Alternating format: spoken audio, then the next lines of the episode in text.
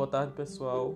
Eu me chamo Fábio e vou dar prosseguimento ao assunto tratado por Juan com a seção 1.2 do livro Vulcão, onde o autor aborda o início do transporte público nas cidades. Antes do século XIX e após a resolução dos problemas relativos ao fornecimento de mercadoria nas cidades, todas as atenções da sociedade se voltaram a resolver um problema interno das cidades. Pois é, desde aquela época a mobilidade urbana já era um assunto em pauta. A mobilidade urbana tornou-se um fator importante para o crescimento das cidades. E para possibilitar o deslocamento das pessoas, alguns modos de transporte surgiram, muitos sem sucesso, mas os que obtiveram sucesso influenciaram de forma significativa a forma das cidades. Então, antes do século XVII, existiam principalmente três formas de locomoção dentro do meio urbano. Eles eram as carruagens, as liteiras e as carruagens públicas.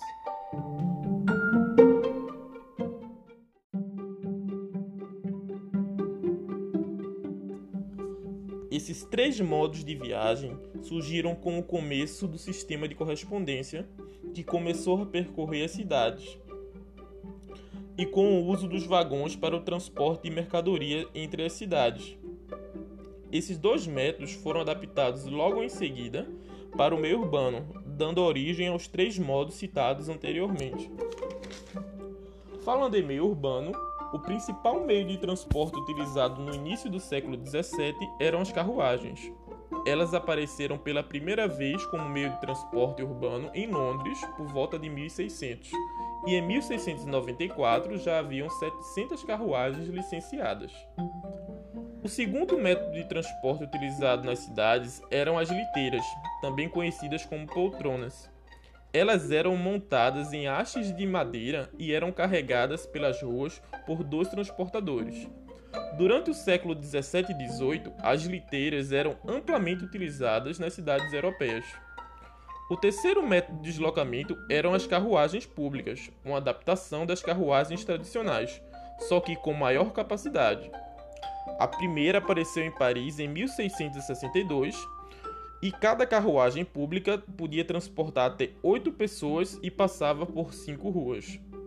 Esses três métodos de transportes eram públicos apenas no nome, pois apenas as pessoas mais favorecidas da sociedade tinham condições de pagar por eles.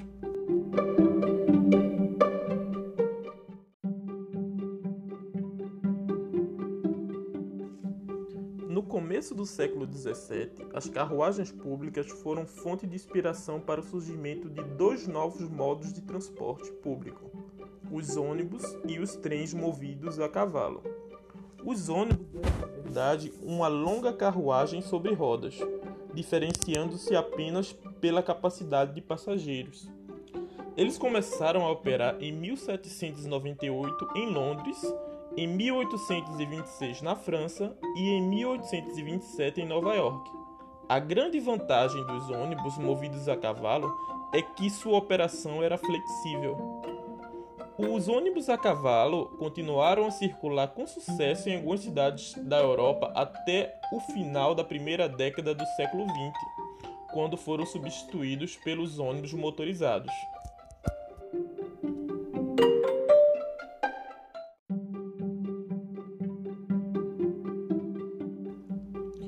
Já os trens a cavalo possuíam o mesmo formato dos ônibus a cavalo, só que sobre trilhos.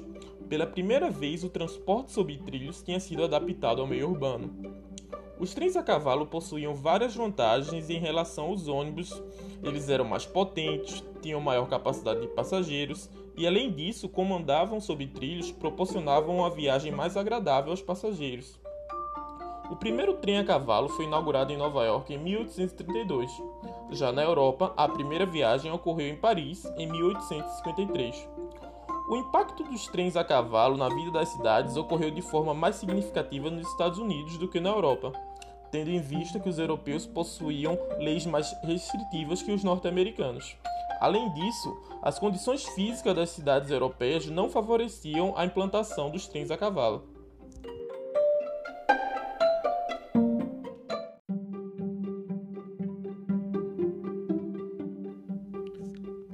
Até 1880, os ônibus e trens a cavalo eram o modo de transporte público mais utilizado nas cidades.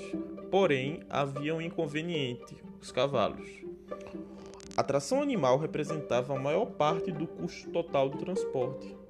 Haviam custos relacionados à compra, à alimentação e à guarita dos animais.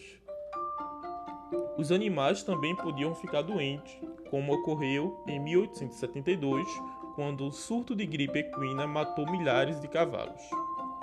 Várias tentativas de substituição foram tentadas sem sucesso até que em 1840, em Londres, foram desenvolvidos teleféricos.